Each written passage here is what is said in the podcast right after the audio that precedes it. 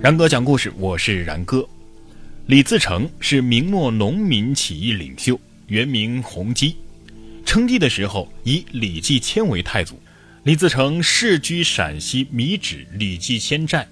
童年的时候呢，给地主牧羊啊，但是也有说他家中非常富裕的，曾经是银川一族。他不仅当过一族，后来也当过边兵，最后呢，加入了反明的农民起义军。崇祯二年，也就是一六二九年起义，后为闯王高迎祥部下的闯将，勇猛有实略。崇祯八年荥阳大会的时候，他提出了分兵定向、四路攻占的方案，受到了各部首领的赞同，声望日高。次年，高迎祥牺牲之后呢，他继承闯王。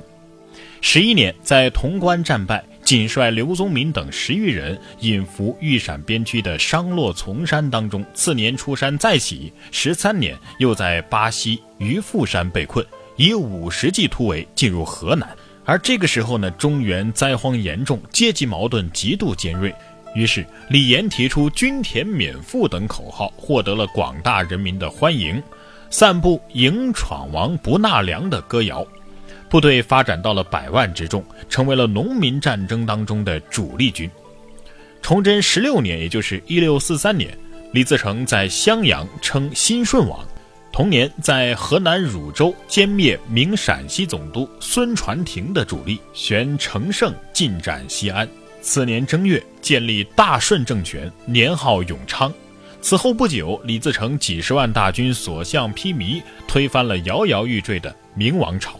但因为镇守山海关的名将吴三桂引清军入关，多尔衮率八旗军与吴三桂合兵在山海关内外会战李自成，李自成战败，领兵退出北京，率军在河南、陕西抗击，后转战湖北等地，最后不知所终。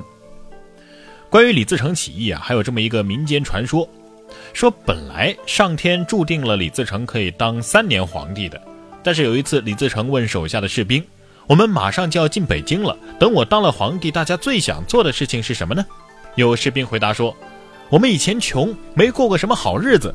记得小时候最希望的就是过年可以吃肉。”李自成一听啊，哈哈大笑说：“等我们打到这个北京城啊，赶走了狗皇帝，我们每个月过一次年，大家有肉吃肉，有酒喝酒啊。”打进北京之后呢，李自成果然下令每个月过一次年。就这样呢，由于李自成将一年缩短成了一个月，所以三个月之后他的皇帝就到期了。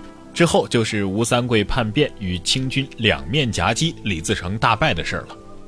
虽然说这个故事是杜撰的，但是也确实反映了农民起义的狭隘性和目光短浅的一面。但是关于李自成的结局啊，有人说李自成是于一六四五年五月在湖北的通山县九宫山被地主武装杀害的。也有说是在九宫山元帝庙遭村民误杀的。总之，年仅四十岁。关于这种李自成遇难湖北通城县九宫山的说法，被清初的公司著述，像《明史》啊，还有《乾隆御批钢剑》《随寇纪略》《见闻随笔》《罪为录》《所知录》《明末纪事补遗》《明王述略》《永历实录》等诸多史籍所记载。但是李自成究竟是怎么死的，却一直存在着争论。《明史·李自成传》也无法搞清其殉难的经过，仅有一个结论，那就是自成已死，尸朽莫辨。当时追击李自成的清朝靖远大将军阿济格给朝廷的报告说，李自成兵尽力尽，仅带亲信二十人窜入九宫山中，被村民围困，无法逃脱，自缢而死。他派人前去验尸。而尸体呢，已经腐烂，无法辨认了。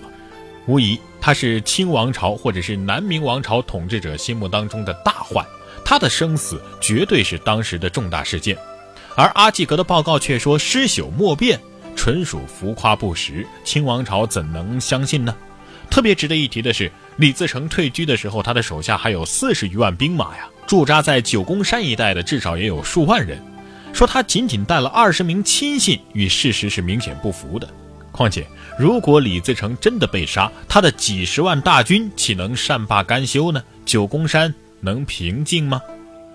事实上，当时的九宫山却平静得很，那几十万大军也很平静。那么，为什么会有遇难之说呢？而且在民间是广为流传。据推测呀，这应该是李自成与其部下放的一个烟幕弹，是一个缓兵之计。一方面扬言李自成已死，可以打消南明王朝对这支军队的敌意，下一步就可以联合抗清了。另外一个方面呢，使清王朝以为心腹之患已除，放松了警惕，一旦时机成熟，李自成还可以东山再起。但是也有一种说法说，李自成啊是在夹山寺隐居。据说清朝初年即将上任的云南同知张琼博，在上任的途中游访了石门夹山寺，与寺中的方丈谈古论今，颇为投缘，视为知己。几年之后，他又重访夹山寺，但是方丈已死。悼念之中，方丈的徒弟告诉他，其实那个方丈啊，就是威震天下的闯王李自成，在九宫山替死的是他的部将孙某。到了乾隆初年。李州知府何某亲赴夹山寺调查李自成的下落，在寺中，他亲眼见过一幅李自成的画像，据称叫奉天玉和尚。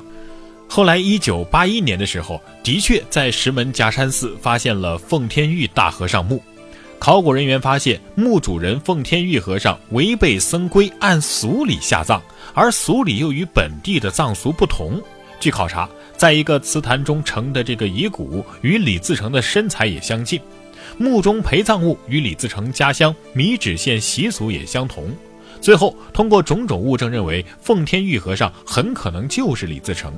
但是，这种说法也有不同的意见，因为疑点十分的明显。因为奉天玉在夹山出家的历史当中，奉天玉和尚与当地的官员交往非常密切。而李自成陕西口音，四十岁多一点儿，一只眼睛瞎了，这样的相貌特征也相当的明显，很容易暴露身份，这与他的身份有些不符啊。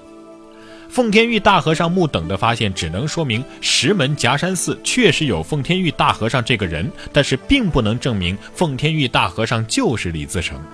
还有人说，李自成不是生前左眼曾经受箭伤失明吗？但是这个李自成画像却双目炯炯有神。以此就可以证明奉天玉并不是李自成，因而李自成隐居夹山寺一说也成不了定论。所以李自成的生死之谜至今仍成为很多史学家探讨不休的事情。在悠久的历史长河中啊，人物众多，既有英雄壮士的慷慨悲歌，又有帝王将相的传奇经历，还有很多很多就像谜一样的牵动着史学家和大家的兴趣。至今仍有很多人为此废寝忘食地进行着考证和研究，期待能够找出正确的答案。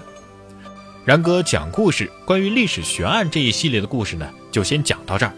李自成虽然说只做了三个月的皇帝，但也是一个不折不扣的草根出生的皇帝啊。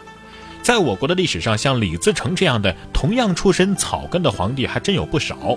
李自成算是混得比较差的了。从下期节目开始呢，咱们就来讲一讲这些草根出身的。皇帝。